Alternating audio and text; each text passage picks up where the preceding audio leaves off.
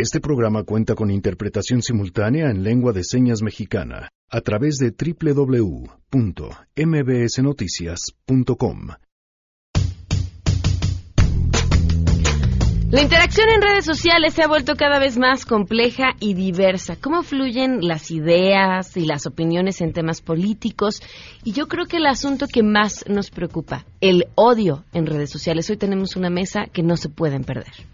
Algunos partidos políticos están creciendo gracias al impulso de las redes sociales, de las fake news, incluso enfrentándose o siendo ignorados por los medios de comunicación tradicionales.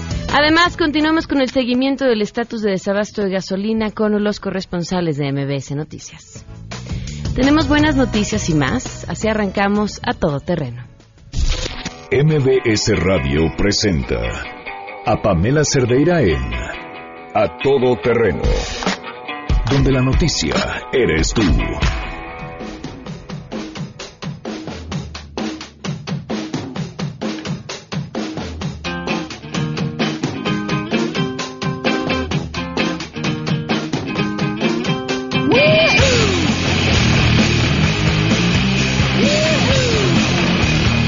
12 con 4 minutos en este jueves 17 de enero del 2019. Janine Montes, ¿cómo estás? ¿Qué vamos a escuchar hoy? Buenas tardes. Hoy vamos, este, eh, rockeros, rockeros, rockeros, la mesa, todo lo amerita. Abrimos con una canción que se llama Song 2 de Blur. Ok, gracias Janine, muy buenas tardes. Janine MB en Twitter, ahí la pueden seguir y hacer sus sugerencias también sobre lo que quieran escuchar el día de hoy. El teléfono en cabina 5166125, el número de WhatsApp 5533329585, a todoterreno arroba mbs.com y en Twitter, Facebook e Instagram me encuentran como Pam Cerdera. Le agradezco a Noé Romero, quien es nuestro intérprete de lengua de señas el día de hoy, que lo pueden ver a través de www.mbsnoticias.com. Hay muchos temas el día de hoy. Yo creo que sin duda el más importante es el relacionado con lo aprobado por la Cámara de Diputados el día de ayer en relación a las modificaciones constitucionales para crear la Guardia Nacional. Mucha gente me ha preguntado qué opino sobre la Guardia Nacional.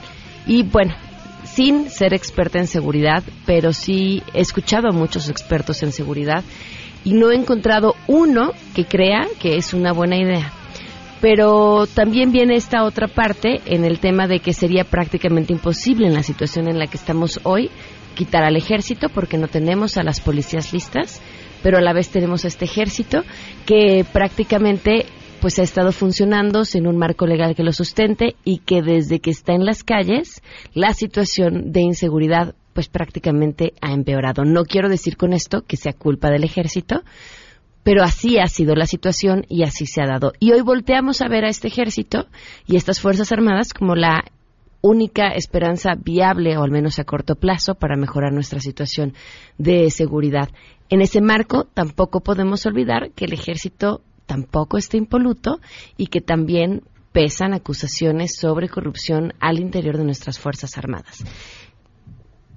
La situación es complicada y creo amerita un análisis completísimo y exhaustivo y que quizás sea solo el tiempo quien nos pueda decir si estamos o no pisando en el camino correcto, pero el tema no es menor y por supuesto le, estaremos, le estaremos dando, no hoy, pero sí a lo largo de los siguientes días, pues el, el tiempo que merece, sobre todo para que podamos tener todos muchísima más claridad sobre este tema que es importantísimo. La pregunta del día, ¿qué opinan sobre lo que se aprobó en la Cámara de Diputados en torno a la Guardia Nacional? Queremos conocer tu opinión a todo terreno. ¿Qué opinas de lo que se votó ayer en la Cámara de Diputados acerca de la Guardia Nacional? Que es una incongruencia más del presidente, una mentira más en campaña. Se la pasó diciendo que iba a quitar a los militares de la calle y al final del día está militarizando el país. Pues en realidad no es una guardia civil como se maneja en España, Frank es un meter más militares a la calle, es una simulación el hecho de que va a ser civil, nada más la Secretaría de Seguridad va a pagar la nómina, todo lo demás lo va a hacer el ejército. No estoy de acuerdo porque se va a militarizar al país y se pone en riesgo las garantías individuales de las personas. Lo hicieron muy mal para variar al vapor sin pensar en las consecuencias. Pues yo digo que, bueno, por un sentido bien, porque puedo dar el ejemplo de Catepec, que es un estado de mucha violencia, y allá estaba el Ejército Nacional y ahora sí que estuvo por un tiempo tranquilo y pues la policía a veces se deja sobornar y eso y el ejército pues como que siento que es un poquito más difícil que le den mordida. Yo pienso que los delincuentes la pensarían dos veces, ¿sí? Pero yo también pienso que también los, los estos soldados del ejército no está capacitado y no fueron entrenados para esas situaciones. Que es una verdadera aberración lo que está sucediendo, que estamos en manos de una vigilancia que fue entrenada para combatir en guerras, no para hacer una guardia nacional, entre comillas, y que finalmente quedó en lo mismo que veníamos arrastrando de los, de, los secciones anteriores. Es una gran mentira lo que dijo nuestro presidente de que iban a quitar a los militares. Una gran mentira. No solamente no los quitaron, ahora les dieron más poder. Vamos a ver qué pasa. A todo terreno. 12 con 9 y se cumplen un año, cuatro meses, 15 días del feminicidio de Victoria Pamela Salas Martínez. Un año, cuatro meses, sin justicia y seguimos esperando.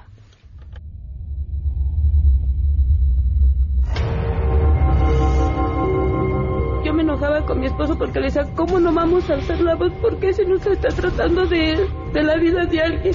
Es mi hija la mataron. ¿Por qué no debemos de pedir información? ¿Por qué no deben de estar ocultando cosas? Ocultando? Victoria pues nada. Fíjense, hoy se cumple un año, cuatro meses, quince días del feminicidio de Victoria y ayer nos enterábamos, bueno, hace algunos días transmitimos aquí una entrevista con un joven que nos pidió poder hablar de su caso al aire con esperanza de encontrar a su hermana que había desaparecido en diciembre. Esto en Morelos transmitimos la entrevista. Bueno, lo entrevistamos, nos platicó la situación, qué había pasado, qué habían y no habían hecho las autoridades, los esfuerzos que familiares y amigos estaban haciendo por encontrarla. Y ayer, lamentablemente, nos enteramos de que habían encontrado el cuerpo sin vida de esta joven en Morelos, adentro de un hotel también. Esto decía la nota periodística. Eh, así, así, y seguiremos contando. Vamos con la información. Saludo a mi compañera Angélica Melín.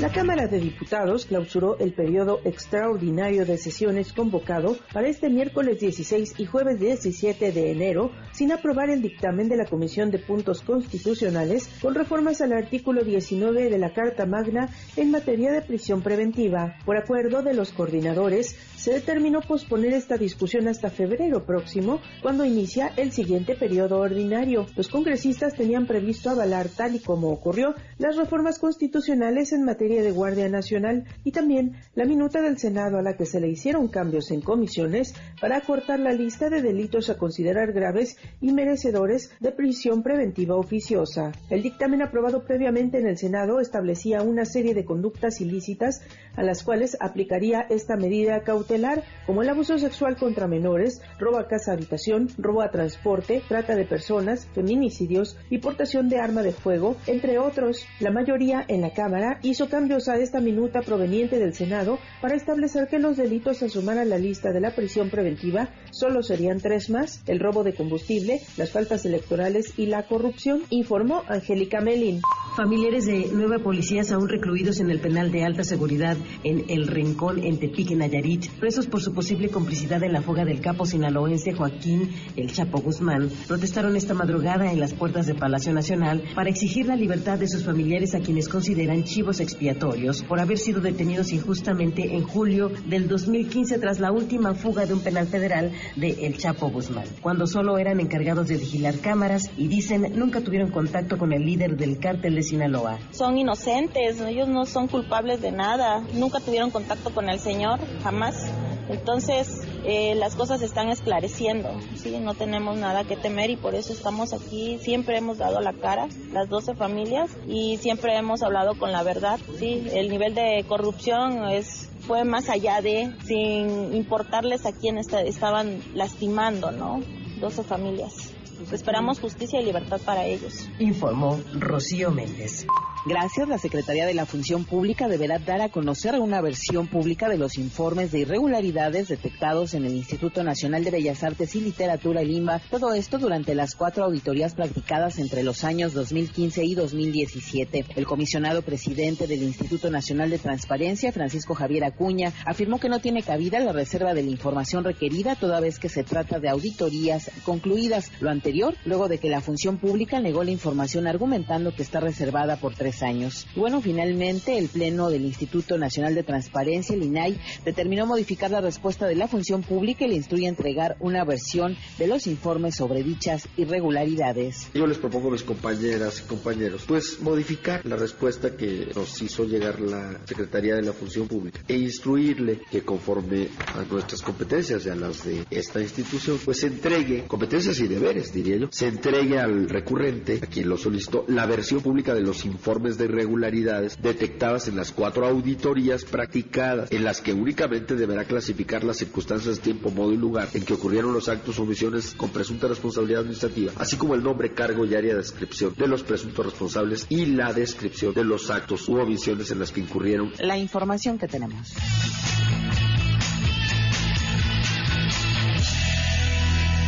Gracias y tenemos buenas noticias.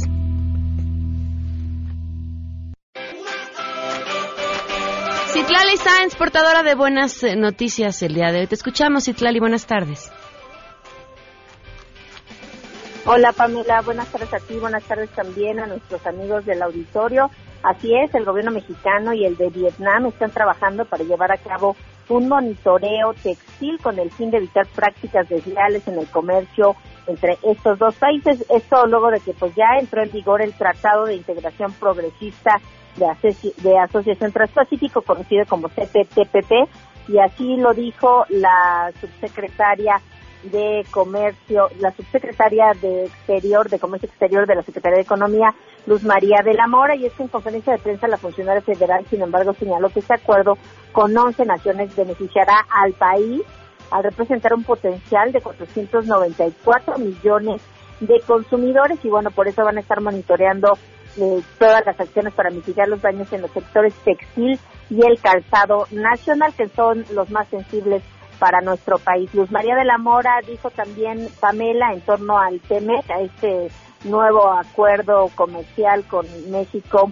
Estados Unidos y Canadá, que es factible que sea hasta el 2020, cuando los congresos de México, Estados Unidos y Canadá ya lo avalen. Sin embargo, mientras esto sucede, va a seguir operando el viejo Telecam. Vamos a escuchar lo que dijo. Sobre el cierre del gobierno en Estados Unidos, sí, efectivamente hay algunos efectos. Por ejemplo, la Comisión de Comercio Internacional de los Estados Unidos debe de realizar un informe y un estudio sobre el impacto de este nuevo acuerdo en la economía de Estados Unidos y puede ser que, como resultado del cierre del gobierno en este momento, ese estudio deba de retrasarse y ese informe es importante para el Congreso en Estados Unidos porque le da elementos a los congresistas para poder evaluar el acuerdo y de alguna forma le sirve para definir el sentido de su voto con respecto a este acuerdo. Entonces, podría ser el caso, ¿no?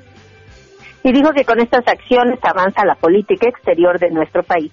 Pamela es mi reporte al auditorio. Gracias, muy buenas tardes.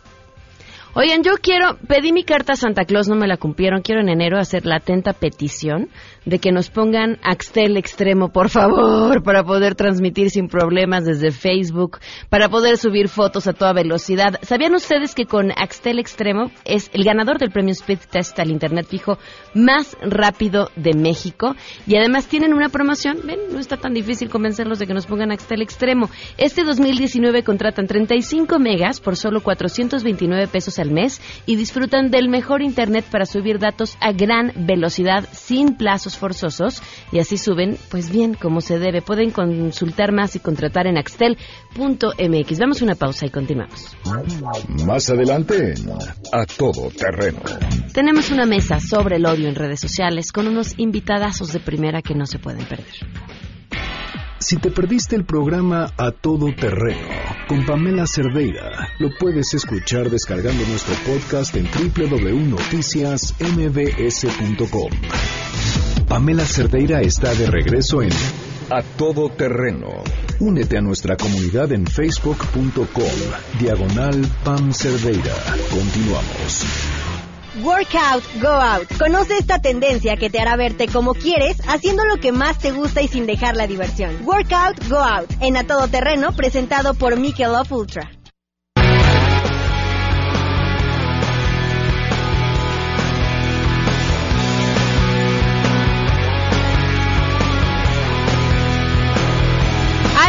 Muchísimo gusto que nos acompañe aquí una gran amiga, una mujer brillante, una estupenda nutrióloga y una mujer que sí sabe lo que es el workout y el go out, o sea, combinar perfectamente el estilo de vida de hacer ejercicio, ella es una gran corredora, eh, pero también es buena para la fiesta, es buena para lo malo. Adriana Sandoval, ¿cómo estás? Hola Pamela Cerdeira, qué bonita presentación. Gracias. Oye, no sé si lo último te dio mucho gusto que te presentara así, pero yo creo que sí, porque, a ver, tenemos un montón de propósitos, seguramente la mayoría se puso el propósito hacer ejercicio, bajar de peso, en fin, pero no puedes dejar por esos propósitos el, el sabor de la vida, que pues, también es salir y, y así divertirte y pasártela increíble. Tienes razón. Lo que pasa es que es muy difícil encontrar un balance. Y además ahorita como traemos todo esto del wellness y de tratar de estar bien como en todos los sentidos, de pronto se nos complica el decir, oye, pues sí quiero estar sano, sí quiero hacer ejercicio, sí quiero comer bien, pero también quiero ver a la gente que me nutre, la parte emocional y psicológica, ¿no? Claro. Porque a final de cuentas esa nutrición también nos da mucho. Entonces el desvelarte pues va- vale la pena a veces, ¿no? O salir de fiesta vale la pena a veces. Sí, es, es increíble cómo te revive, ¿no? No importa que de pronto hayas dormido cuatro horas menos de las que ibas a dormir, pero traes otra energía como en el corazón. Ahora, ¿cómo tomas esas decisiones inteligentes desde el punto de vista de la nutrición para que puedas combinar bien las dos cosas y no de pronto todo lo que hiciste en la noche lo estés pagando durante toda la siguiente semana? A ver, es que aquí todo tiene que ver con planear. O sea, a Ujú. final de cuentas, la actividad física, así como la alimentación y la fiesta, tienen que estar en nuestra agenda. O sea, no puede ser que si mañana tienes un entrenamiento muy pesado, tal vez te vayas hoy de fiesta, pero a lo mejor puedes cambiar el día de entrenamiento o puedes cambiar el día de fiesta. O sea, lo importante es que lo agendes y te organices para que puedas hacer todo. Ahora, por ejemplo, si no, si te vas a ir de fiesta y al otro día tienes un entrenamiento o algo así, pues nada más hidrátate bien, eh, trata de a lo mejor entrenar un poco más tarde para que duermas más o entrena un poquito más leve, o sea, también se puede. Aquí también es importante que no tomes a lo mejor bebidas, por ejemplo, que tengan taurina o que tengan mucha cafeína, o sea, que no tengan tantos estimulantes porque puede ser que amanezcas con taquicardia. ¿Qué sí puedes tomar? Por ejemplo, puedes tomar eh, alguna tipo vodka, gin, puedes tomar cerveza, Ok. eh, puedes tomar algo que venga, sobre todo en vasos grandes. O sea, las cosas chiquitas como tipo shots y eso, normalmente te deshidratan más rápido. Porque es la misma cantidad de alcohol, por ejemplo, en un caballito de tequila, que la que te puedes tomar en un vaso de vodka o en una cerveza. Ok. Entonces, te hidrata más tomarte una bebida más grande y además te dura más tiempo. Sí, claro. Entonces, también saber qué. Y también otra cosa, eh, acompañar con alimentos. Ok. O sea, es súper importante que si vas a irte de fiesta, comas. Porque mucha gente te dice, no, ya mejor no como y mejor me tomo, no sé, otra bebida. No, así no funciona. O sea, tienes que comer antes de irte, cenar. Eh, Si es en la noche, después te vas. cambiar las calorías del, del alimento por las del alcohol, bueno. Exacto, pero el estómago cuando está vacío, pues absorbe el alcohol rapidísimo. Entonces Ok. tampoco eso es sano. Ok. Entonces lo ideal es que comas tus alimentos normales y además ya te tomes lo que te tocaba esa noche, ¿no? Digo, con moderación. Ahora, ¿qué sigue al día siguiente? ¿Qué haces? El día siguiente te tienes que hidratar muchísimo, o sea, desde que llegas a tu casa a dormir, mucha hidratación. Y te digo, en la mañana lo ideal es que pospongas un poco el entrenamiento. O sea, si empiezas, si amaneces con dolor de cabeza, si amaneces crudo, sí, no te aparezcas. Ok. Porque lo ¿Por más, qué? porque seguramente tienes taquicardia y tienes deshidratación. O sea, cuando tienes ya la sintomatología esa de crudo, es que están pasando otros procesos en tu cuerpo que no son compatibles con actividad física intensa. Ok. Te puedes salir a caminar o puedes tomar a lo mejor una clase de pilates eh, o hacer algo como más recreativo. Ok. O te digo, posponer, por ejemplo, si es un domingo, a lo mejor no vas a las 9 al gimnasio, te esperas como a las 11. Si ya estás mejor y bien hidratadito, pues haces tu entrenamiento normal. Además, si tú entrenas después, por ejemplo, si te fuiste de fiesta el viernes en la noche y luego te vas a entrenar o a correr ya por ahí de las 6 de la tarde del día siguiente, te cargas de pila a volverte a ir en la noche otra vez. Sí, porque liberas obviamente este, endorfinas y eso. Ok. El ejercicio es maravilloso. Y sabes que también otra cosa que podemos hacer es eh, hacer la fiesta con nuestros amigos con los que hacemos ejercicio. Ok. Por ejemplo, si tú te vas a correr con una amiga que adoras, es una fiesta. Y al final a lo mejor hasta te puedes ir a comer o te puedes este, tomar algo y te la pasas re bien. A mí me encanta que la oferta que hace Michelob porque tiene 95 calorías y además independientemente de que tiene pocas calorías y tiene pocos carbohidratos, que ese es otro tema que luego no vemos en lo que nos estamos tomando, el sabor es muy bueno, muy, muy bueno. Es que, ¿sabes que Este tipo de cervezas como Michelob está es deliciosa, tiene poquitas calorías, porque al final de cuentas 95 calorías es equivalente a comerte una colación de las que tendríamos indicadas en una dieta, tampoco es gran cosa. Tiene pocos carbohidratos, esta tiene 2.6 y también tiene bajo nivel de alcohol, entonces es una bebida que te puede hidratar. Por ejemplo, yo me acuerdo cuando acabé mi primer maratón. y si le pones la mezcla de, es que voy a decir otra marca, pero que trae tomate y almeja y así, pues ya hasta verduras le echaste. Exacto, ya está ensalada comiste. claro, es ensalada. Oye, pero te digo que acabando el maratón, yo me acuerdo, mi primer maratón, lo primero que tomé fue una cerveza. Y me supo a gloria. O sea, porque realmente sí te estás hidratando. En, los, en algunos triatlones, cuando terminas, en la recuperación te reciben con una cerveza. Y es delicioso, delicioso. O sea, sí te sabe así como, como a premio. No, y sabes que también con toda la información que tenemos, ya podemos sacar como estas ideas que tenemos de que hay cosas buenas y malas. Realmente no hay nada bueno y malo. La cosa es la frecuencia, qué tan seguido tomas y comes qué cosas. O sea, hay que aprender, hay que informarnos. Y si algo nos gusta, hay que buscar opciones que son sanas dentro de ese tipo de, bebidas o de alimentos. Adriana, ¿cómo te pueden contactar? Mira, eh, me pueden buscar, eh, mi consultorio está en Médica Sur, pueden hablar al conmutador y ahí les dan mis datos. Eh, puede ser por Twitter, que es arroba Adriana Sandoval, o nutrióloga Adriana Sandoval en Facebook, o... Así, ¿Ah, perfecto. Adriana Sandoval Nut en Instagram, cualquier cosa que necesiten, con mucho gusto. Adriana, muchas gracias por habernos acompañado. Gracias, Pamela. Vamos a una pausa, regresamos con la mesa que no se pueden perder. Es momento de alcanzar esa versión de ti que te parecía imposible. Luce como quieres sin cambiar tu estilo de vida. Workout Go Out en A Todo Terreno, presentado por Michelob Ultra. Queremos conocer tus historias. Comunícate al 5166-1025. Pamela Cerdeira. A Todo Terreno, donde la noticia eres tú. Volvemos. Estamos de regreso. Síguenos en Twitter, arroba Pam Cerdeira, todo terreno, donde la noticia eres tú. Continuamos.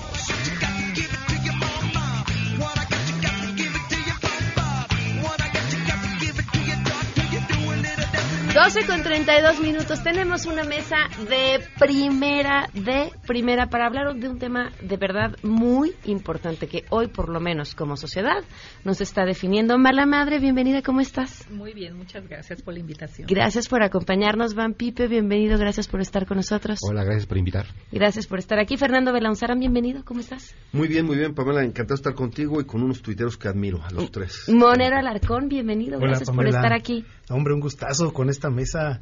Va la madre, mucho gusto. Igualmente. Soy malmonero.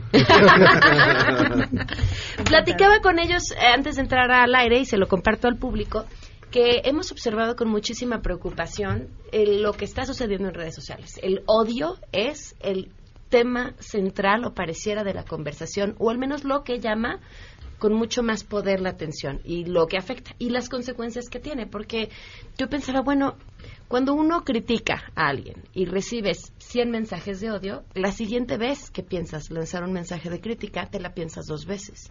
Y los mensajes de odio están funcionando entonces como un ataque en contra de la libertad de expresión para todos los lados. ¿eh? No, creo que obedezcan necesariamente a ideologías de un lado o a otro.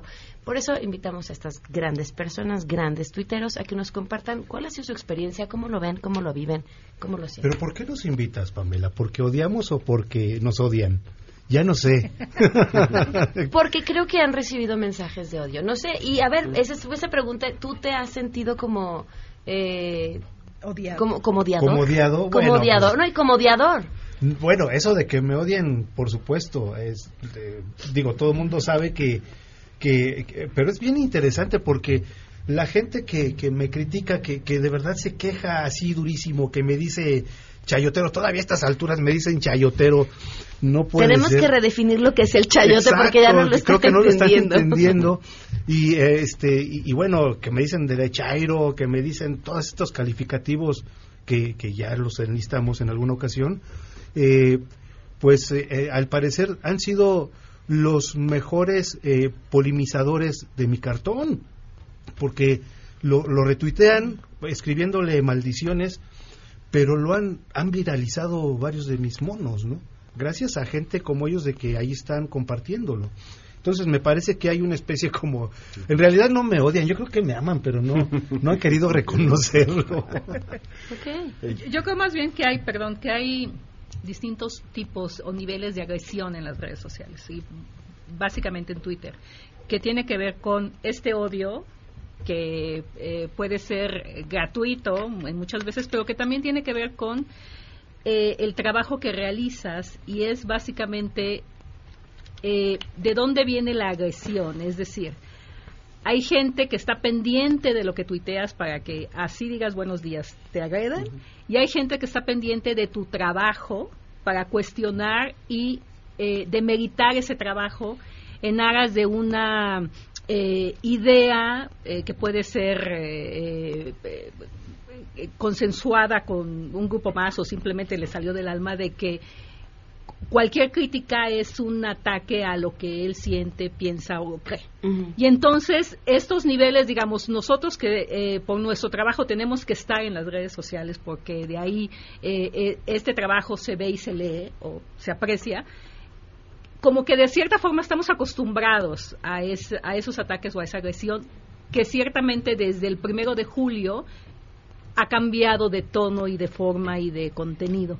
Pero una cosa es que te agredan por el trabajo que tú estás realizando, cuestionándote lo que estás haciendo, y otra cosa es el ataque gratuito que tiene que ver ya está que, que está ligado con el odio y que es eh, Sistemático. que- sistemático y que puedes hablar, insisto, de cualquier cosa. El buenos días puede generar una cosa impresionante. Y entonces, más bien aquí, digamos, ten- tendríamos que diferenciar un poco de dónde vienen eh, eh, eh, est- estas que- formas que últimamente se han desencadenado mucho, o sea, desde el primero de julio hay, hay una intensidad en las redes sociales que uno dice, a ver, ¿por qué no nos serenamos tantito todos y vamos viendo de dónde viene y por qué y cómo se están dando estas situaciones? ¿no? Bueno, eh, la verdad es que para que el odio no triunfe, no te calles. Tienes que persistir, ¿no? Porque si no, eh, triunfa, así se autocensura. Si tú te, de- si tú te contienes, entonces ganó el censor, ¿no? Ganó la Inquisición. Y aquí yo reivindico la herejía, poder pensar distinto. Yo, yo tengo mi gurú en libertad de expresión, es George Orwell. Por eso digo que soy old school en libertad de expresión. Tienes, eh, si no dices, si lo que dices no incomoda a alguien, entonces son relaciones públicas. Por supuesto, tenemos un reto civilizador tremendo, porque qué bueno que hay redes sociales. Eh, empoderó al ciudadano, a la persona, ¿no? Pero ahora tenemos el reto civilizatorio de que la conversación, el diálogo en redes sociales sea de mejor nivel, sea de nivel, podamos que sea el debate respetuoso, porque qué bueno que haya pluralidad, qué bueno que haya distintas formas de decir, qué bueno que la gente se apasione en lo que dice. Pero claro, lo que está mal es que lo que predomine sean los insultos, las descalificaciones, las calumnias, etcétera. Pero ahí está el instrumento. El problema no es el instrumento. El problema es que nos, ah, nos vemos en el espejo de cuál es nuestra cultura democrática hoy. ¿no? No hace, nadie demuestra su respeto a la libertad de expresión por defender a quien piensa como tú. Tú, acreditas tu compromiso con la libertad de expresión cuando reconoce el derecho al que piensa distinto que lo diga. Así eh, sea fuerte, así sea una crítica contra ti, ¿no?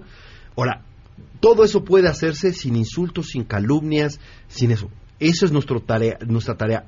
Reivindicar el instrumento, mejorando esto y aguantando vara. Sí tienes que tener una piel muy gruesa, porque si no, triunfa la censura y, y, y por lo tanto es una derrota para la libertad de expresión que alguien se calle por evitar las consecuencias. Ya lo único que falta es que quieran establecer el delito de lesa opinión, ¿no? Yo tengo la mala suerte de que me atacan mucho la gente de derecha y de izquierda, pero estas cosas del odio no es algo exclusivo de la política. Por ejemplo, están otras cuentas que es como, soy, es de mamador, whitesicans, este... ¿Cuál otra era? Prietos en aprietos. O sea, ese odio siempre ha estado en las redes sociales, aunque nunca, no tenga que ver ahorita con el primero de julio y ese tipo de cosas. O sea, es algo que ya está ahí. Empiezas a llamar la atención y la gente quiere atacarte. O sea, están ahí en las redes sociales. Ahorita lo estamos viendo con la política, pero siempre han estado ahí. ¿Por qué? Sí, sí fíjate que es muy curioso. El- diciendo, ampliando lo que dice Van Pipe, es cierto, yo eh, desde antes de las elecciones, en una ocasión, un grupo de, de- de- de panistas, de mujeres panistas, eh, que estaban con Margarita Zavala, se me fueron a la yugular porque pues les dije que no alteraran mis cartones, porque le metieron ahí algo a un dibujo que hice. No, cuéntanos, ¿qué Y- hicieron? Eh, pues era un dibujo donde donde donde este eh, eh, Dante Delgado les está contando un cuento a, a- a, este a Alejandra Sí, me acuerdo. Eh, A este- Ricardo y Alejandra. Ajá, exactamente. Entonces eh, lo alteraron, le metieron ahí un, un- un- un dibujo, una, un- una imagen de López Obrador, algo así. Y les escribí y les dije, oigan, no, no tienen que alterar mi caricatura, ¿no? Eso no se hace porque además borraron la firma. Bueno, pues me dijeron de todo, me dijeron Chairo que estaba aprovechando la situación para hacerme de fama, que, que, que, que no que no deberían de pelarme así de manita, no le hagas caso a este tipo, quién sabe quién es. Pero pero además de eso, no solamente ella, sino toda su red empezaron a, tirarme durísimo por haber criticado, bueno, haberles dicho que no alteraran el cartón. Justamente lo que dice Van Pipe, no depende mucho de, de colores, depende de, de- de- qué tanto se altera a su medio, a su medio ambiente, a su entorno del tuitero, en este caso tuitero afectado, ¿no? Del PRI, pues también he tenido ahí eventos este, terribles de amenazas y cosas por el estilo. Y ¿A través de redes? a través de redes, pues eh, por un cartón de Peña Nieto donde estaba en un, en un, en un, en un arbolito diciendo que le habían dado el premio al mejor estadista. Yo puse que era el mejor estadista porque había inaugurado un estadio de fútbol. Y por ese chiste baboso me, me tiraron durísimo y fue una amenaza de muerte tan fuerte que, que bueno, pues el tipo terminó en la cárcel. ¿no? Pero, o sea, son historias que efectivamente no tienen que ver propiamente con la tendencia de López Obrador o de algo así. Es, es un rollo que, que, que se altera a, a- a las creencias de cada quien. Sí, Perdón, perdón, Bueno, en mi caso yo voy a discrepar un poquito porque sí hay una lógica. A ver, en mi caso particular, o lo que yo he visto en mi entorno es, hay por lo menos dos tipos. Cuando hablas de feminismo, que te caen todas las cuentas, o cuando hablas algo que tenga que ver con mujeres, que te caen todas las cuentas de los machirrines que existen en este país, a, gratuitamente, ni siquiera a debatir el punto o a intercambiar posición, no, no, no, es ataque directo. Y luego, otro que tiene que ver justamente con eh, ciertos grupos que se han aglutinado desde la campaña, que, eh, digamos, eh, previo a la elección era más o menos algo uniforme, porque todo el ataque directo, toda la crítica directa era en contra del gobierno en turno. Pero conforme viene la campaña se empiezan a, eh, eh, digamos, uno hace su trabajo periodístico y empiezan a aparecer eh, las gentes que ahorita están eh, mucho más este, eh, activas en redes, cuestionándote eh, todo lo que tu, tu trabajo, cuestionando tu, tu trabajo porque consideran que pues, no, a, a- sus candidatos o a las gentes a las que ellos eh, defienden, uno no puede criticarlas. Entonces, digamos que ahorita hay em, en, en- en redes sociales, yo creo que sí hay un antes y un después del primero de julio.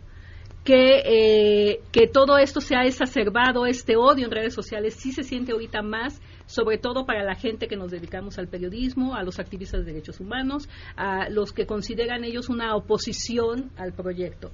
Es, yo creo que abona poco a la causa estar eh, atacando a alguien que está haciendo su trabajo. O sea, finalmente se pueden, vol- volvemos al- al- a lo que decían originalmente, se puede rebatir con argumentos, se puede cuestionar, se puede porque ahí están los elementos para poder hacer este diálogo eh, eh, continuo de, de, lo que está pasando en el país, pero este, digamos, que son cuentas que ni siquiera te siguen, pero que están pendientes de todo lo que dices o haces para caerte todo para caerte todo mundo en, en, en, bola y, este y, y, no cuestionar lo que estás poniendo sino atacar directamente en un afán de demeritar o, de desacreditar el trabajo que haces, incluso hasta con mentiras, ¿no? Sí, yo, yo creo que no estamos en desacuerdo, mala madre. Eh, lo que pasa es que desde el primero de julio, este grupo de, es más, mucho más grande que los otros. Es el más organizado en realidad. Exacto, entonces finalmente es la misma metodología y es lo que está pasando ahorita, que se ha convertido, y, perdón, ya te dejo hablar, Fer, pero además de eso, o sea, la neta, la neta, seamos honestos, este, AMLO es un tipo que o lo aman o lo odian eso eso se ha demostrado siempre, ¿no? Entonces, pues ahí está, o sea, de alguna manera. estamos en término medio. Eh, eh, mira, hay, dos cosas. Es que están las, las, dos cosas. Por un lado, falta cultura democrática del debate. No, no hemos aprendido todavía a cómo procesar el disenso. Sería importantísimo. Por ejemplo, ya que Malamadre habla del tema del feminismo, cuando salió el debate entre mí, tú y el desplegado de las francesas, era una gran oportunidad para un debate importante, pero trata de debatir. Era dificilísimo porque cualquier cosa que uno quisiera problematizar, sin incluso tomar partido, era muy difícil. No hemos sabido procesar el disenso. ¿Cómo? ¿Cómo? Porque ante la diferencia, ¿cuál es la respuesta ética? El diálogo. Y hay una dificultad para establecer un diálogo porque quizás no estemos tan diferentes, pero no, a veces no aceptamos el pensar distinto. Esa es una parte. Pero hay el otro, que es la lógica política tremenda, que es estamos frente a un frente a un nuevo gobierno en donde solo hay una voz y, y, además te están te eh, acorralan para que decidas, ¿estás con él o estás contra él? Y si estás con él, estás en la pureza, en la honestidad, en la bondad. Y si muestras cualquier diferencia, estás del otro lado te ponen, ese maniqueísmo que te imponen. Esa es una lógica política que la están imponiendo tremendamente, a pesar de que las incongruencias sean tremendas. Los que se opusieron a la ley de seguridad interior ahora promueven una Guardia Nacional que es muchísimo, una militarización mucho más radical, permanente. Bueno, lo ponen en la Constitución, ¿no? Y eh, argumentar como ellos pensaban antes ya te convierte en la traición porque el punto no es si estás de acuerdo con una o determinada idea propuesta acá el punto es si estás de acuerdo o no con la persona. ¿no? La incondicionalidad a la persona. Yo eh, te voy a decir, yo vengo del PRD, desde el 2008 yo me autonombré hereje, porque venía esta lógica. Si discrepabas de la ortodoxia, que era lo que decía Andrés Manuel, automáticamente te eh, te, llevaban al, punto de, eh, de estar, de ser traidor, de ser colaboracionista, de ser, etcétera, por cualquiera, por cualquiera eh, diferencia, si sea mínima. ¿Qué quiere decir herejía? Viene de, de optar, viene de tomar una opción, ¿no? Y ahí no te dejan tomar opción. Solo puedes seguir una sola línea y es la que te marca quien está en la presidencia, Y me gustaría pensar que la gente que apoya estas cosas y que viene a trolear, bueno, que es gente normal, pero son tan importantes las redes sociales y saben que tienen tanta fuerza y hay tantos intereses que hemos visto, por ejemplo, videos de senadores juntándose con estos trolls y o sea, están identificados, son la gente que siempre viene a agredirnos y están sentados con senadores, o sea, ¿qué intereses hay por ahí que puedan estar manejando? O sea, no es la gente normal la que lo está haciendo, bueno, solamente, sino que también hay alguna gente que lo está manejando. Vamos de volada a una pausa y seguimos platicando. Si te perdiste el programa A Todo Terreno con Pamela Cerdeira, lo puedes escuchar descargando nuestro podcast en www.noticiasmbs.com.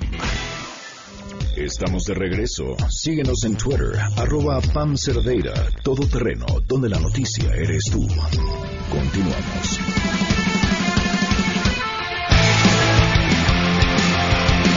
Continuamos con una mesa de primer nivel. Estamos platicando acerca del odio en redes sociales. Y, les preguntaba cuando llegaron eh, qué hacían con esos mensajes. Eh, y si hay alguno en especial que digan, oh, este sí me costó sacármelo de la cabeza mucho tiempo. Pues yo suelo silenciarlos antes. Me están diciendo que bloquear es una forma de, bueno, darle como un triunfo a los trolls, ¿no? Por ejemplo. O sea, ah, mira, me acaba de bloquear Pipe yo solo solo silenciarlos y ya los ignoraba. Pero de un tiempo para acá decidí, bueno, si eso es un eso es un mérito que los haya bloqueado, pues voy a bloquear a mil personas el mismo día para que nadie sienta esa importancia. Y de repente ya dije, bueno, pues ya, bloquear. Incluso estaba pensando en compartir estas listas de trolls identificados para que cualquiera pueda importarlo en su Twitter y bloquearlos todos al mismo tiempo. Ok. Eso es lo que estaba pensando hacer, pero no sé. Ah, buena, buena técnica. Sí, sí.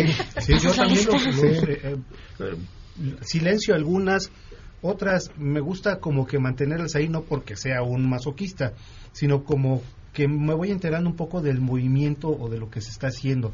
Ahora, yo veo que en redes sociales e- es muy curioso porque nos organizamos en grandes comunidades, eh, sigo a los que creo, me gusta lo que opinan, lo que dicen, y nos formamos como ¡guau! grandes eh, bloques de opinión en donde estamos hablando de lo mismo, ¿no?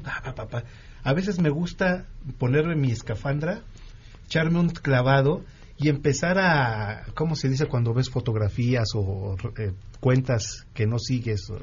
eh, eh, exactamente, de, de, de este, de, de- de colegas que eh, o, eh, se les llama oficialistas o, o cuentas totalmente cans- eh, casadas con, con, con, Con con la forma diferente y me gusta estar leyendo lo que dicen y, y- y es impresionante porque es un espejo, o sea, dicen exactamente lo mismo que, que criti- se critica en otro lado, ¿no? Entonces me parece que desde ese punto de vista es interesante porque es como, como estar viendo las dos visiones porque llega un momento en el que siento que somos como una fortaleza o como Pero lo que una haces- comunidad ahí que lo no que vemos tú haces, más. Es muy sano, porque eso debiera ser el debate público, leernos todos, escucharnos todos, etcétera. Yo no bloqueo porque porque creo que siempre hay que darle la oportunidad al diálogo. Ahí está el diálogo, ¿no? Y sí, hay ¿Al que diálogo ser o al diablo? la- ¿Qué- la- Yo también entendí diablo. bueno, también tiene derecho a expresarse el diablo, ¿por qué no? Y lo que digo es, ser diferente es, me- a mí me gusta la crítica fuerte, pero siempre argumentada, ¿no? Y el humor, el humor, por eso soy acá de los seminadores del Arcón, no hay mejor medicina contra el fanatismo que el humor. Ahora que falleció Amos Oz, lo decía muy bien, no, no, no hay, no encuentro ningún fanático con sentido de humor. Ese es, ese es como, es, es como el ajo para el vampiro, perdón. pero el humor, entonces está bien, pero hay que buscar que haya conversación. Por eso qué bueno que tú leas las otras cuentas, porque parece hacer que unos proponen estos, solo leámonos nosotros y los otros como si no existieran. Pero perdón, aquí coincidimos, es una especie de Babel lo que se ha generado, ¿no? Eh, eh, es- el, el Internet es un Babel a la inversa, ¿no? Estábamos todos separados y encontramos un lugar de encuentro. Aprovechémoslo, tratemos, o sea, no renunciemos a que sea benéfico para nosotros y que podamos aumentar el nivel del debate público. ¿Y cómo lo tienes que hacer? Empezando tú, dando argumentos. Y hay algunos que me, que me llegan, y cuando yo veo que son argumentos, les contesto, por supuesto, interactúo con ellos y trato de llevar eso a un buen, este, a un buen debate. No es fácil, porque yo siento que est- estamos perdiendo la batalla civilizatoria. A ver, Cada una- vez se, que se fortalece la lógica del odio. ¿Cómo me recibieron a mí en, en el Twitter? Yo les decía, mi madre hab- había muerto un poco antes. Bueno, burlándose de la muerte de mi madre y diciendo que había muerto de sida. Así me recibieron con esa crudeza, esa rudeza. Pero mi primera expresión es, no me van a callar. Porque si me callan es el triunfo de estos. Y además, per- yo creo que toda persona que calla, toda voz silenciada es una pérdida para todos. Yo, bueno, perdón. No, no, sí, no, sí, no, sí, no, sí. vas- no, es que eh, este afán de, ah, yo creo que leer otras voces es primordial, es el, te invita a pensar, a cuestionar lo que dabas por hecho y a dejarte estar viendo el ombligo. Pero también he descubierto que a veces pasamos mucho tiempo leyendo comentarios, es como, como un placer culposo, los comentarios a las notas de los periódicos, por ejemplo. Y después de mucho tiempo de leerlas, como este placer culposo para tratar de entender qué estaba diciendo la gente, que además de eso vivimos, me di cuenta que mi cerebro se iba haciendo chiquito porque no estaba leyendo a las grandes voces que tenían algo nuevo que aportarme, sino cosas, eh, pues así como, como la basurita o los restos que iban dejando las opiniones importantes. Entonces, de pronto, Se le dedicaba todo mi tiempo ¿no? a eso. Se, se vuelve como, como- así, en serio. De repente, yo, yo me cacho, le- o sea, por ejemplo, las, las mañaneras de AMLO, luego estar leyendo comentario tras comentario, ingeniosos algunos. En Facebook. Y, y estoy ahí duro y dale, y digo, bueno, ya, ya, bla, bla, bla. hay otras cosas que hacer, tengo que hacer mi cartón, Vamos a trabajar. pero se vuelve un vicio estar ver, leyendo es una las hora, si las. Ahora, perdóneme que, que tenga que decir esto, pero eh, este para los que nos escuchan en radio, eh, en, en televisión tenemos un traductor de lenguaje de señas que desde hace rato lo estoy mirando, maravilloso, y yo quiero saber cómo es en lenguaje de señas la palabra, aquí va, fifi. Ahí está. Oye, Lo ahora, está ¿cómo es, deletreando, cómo lo es que la está palabra? haciendo- lo está deletreando. Chairo. No hay seña para... ch- Pero qué te, te va a enseñar... Eso se... Fifi podrías decirla de Fifi. Fifi, lo que está Oye, haciendo... Bueno, pues métanse Ya. a la webcam y véanlo en la webcam, si no al rato les compartimos la seña. Me te va a enseñar cuál bien. es la de Felipe Calderón y después, fuera del aire, te va a explicar por qué es así. Y, y te vas a quedar con la boca abierta de lo interesante que es la lengua de señas Es mexicana. interesantísimo y es, es bien padre. Deberíamos aprender todos No, lenguaje no, de mi, señas. mi reconocimiento por extranjería es una forma de inclusión. Y todos tenemos que estar incluidos en el debate público. A ver, permíteme decirle gracias. Acá. ¡Ah, don sabes! Mira. Siguiendo al, al tema, a lo que leen, ¿qué les hacen a los mensajes? ¿Qué hacen con ello ustedes dos? Bueno, yo tengo eh, bloqueadas 50 cuentas, o sea, ya las conté, y son de gente, son cuentas eh, machistas. O sea, son cuentas que cada vez que uno tuitea algo sobre temas eh, de feminismo, te, te agreden de una manera tan brutal que dije yo no tengo ninguna necesidad de estar leyendo a estas gentes. Bloqueadas 50 cuentas. A los demás, digamos, eh, yo aguanto vara. A mí me gusta mucho el debate en Twitter. Yo eh, antes debatía muchísimo más que ahora porque últimamente pues ya cada vez menos se puede debatir porque inmediatamente te agreden y te descalifican y bueno, ya no hay forma. Entonces, a personas que sí de plano por necedad, porque no hay manera de, mm, de establecer un diálogo con estas personas, la silencio. Y el silenciar en Twitter es una cosa maravillosa que he descubierto. Me ha, me ha, me ha librado de, de, de poder seguir en la, en la red social. Porque si llega un momento en que dice, bueno, uno tiene su corazoncito, por favor, ¿no? O sea, si hay, sí hay momentos en que dice, ¿qué necesidad tengo yo de estar leyendo a esta gente? Entonces, pero completamente de acuerdo con Alarcón, es decir, sí es necesario leer a la gente con la que discrepas, a la gente con la que no estás de acuerdo, justamente para ver por dónde va el debate.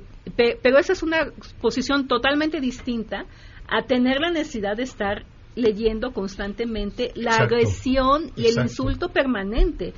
Yo, digamos, en lo que llevo, yo entré en Twitter en 2010 eh, y en lo que llevo hasta el momento, digamos, con excepción de estas 50 cuentas bloqueadas, el resto del debate no ha sido, vaya, aguanto vara. Pero en una ocasión sí tuve la oportunidad por una que además una cuestión absolutamente tonta, que ni venía al caso, estábamos de vacaciones, diciembre, creo que fue hace dos años. Este, ah, no es cierto, fue, sí fue justo cuando empezaba la campaña.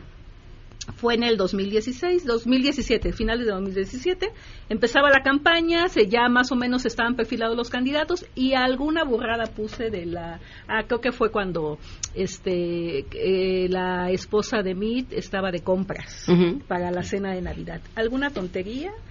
Pusimos por ahí, bueno, todas las eh, eh, seguidoras eh, priistas de- del candidato y de la señora me cayeron, pero de una forma en particular, una persona en particular, que constantemente si uno revisa su timeline es, este, yo ya no lo puedo revisar porque me bloqueó ella a mí, pero es una cosa impresionante el nivel de agresión de esta persona. No hay, no hay forma de debatir ni de dialogar ni nada. Es, es una agresión permanente, constante, con cualquier cuenta que ella considera que este, que, que es, di- que, que discrepa de su manera de ver el mundo.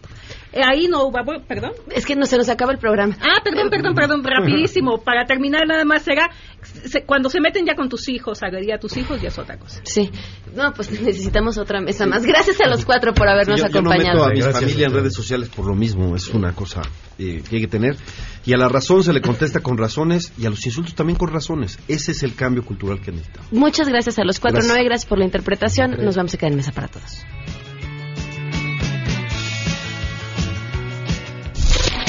MBS Radio presentó a Pamela Cerdeira en A Todo Terreno. Te esperamos en la siguiente emisión, A Todo Terreno, donde la noticia eres tú. MBS Radio, en entretenimiento, estamos contigo.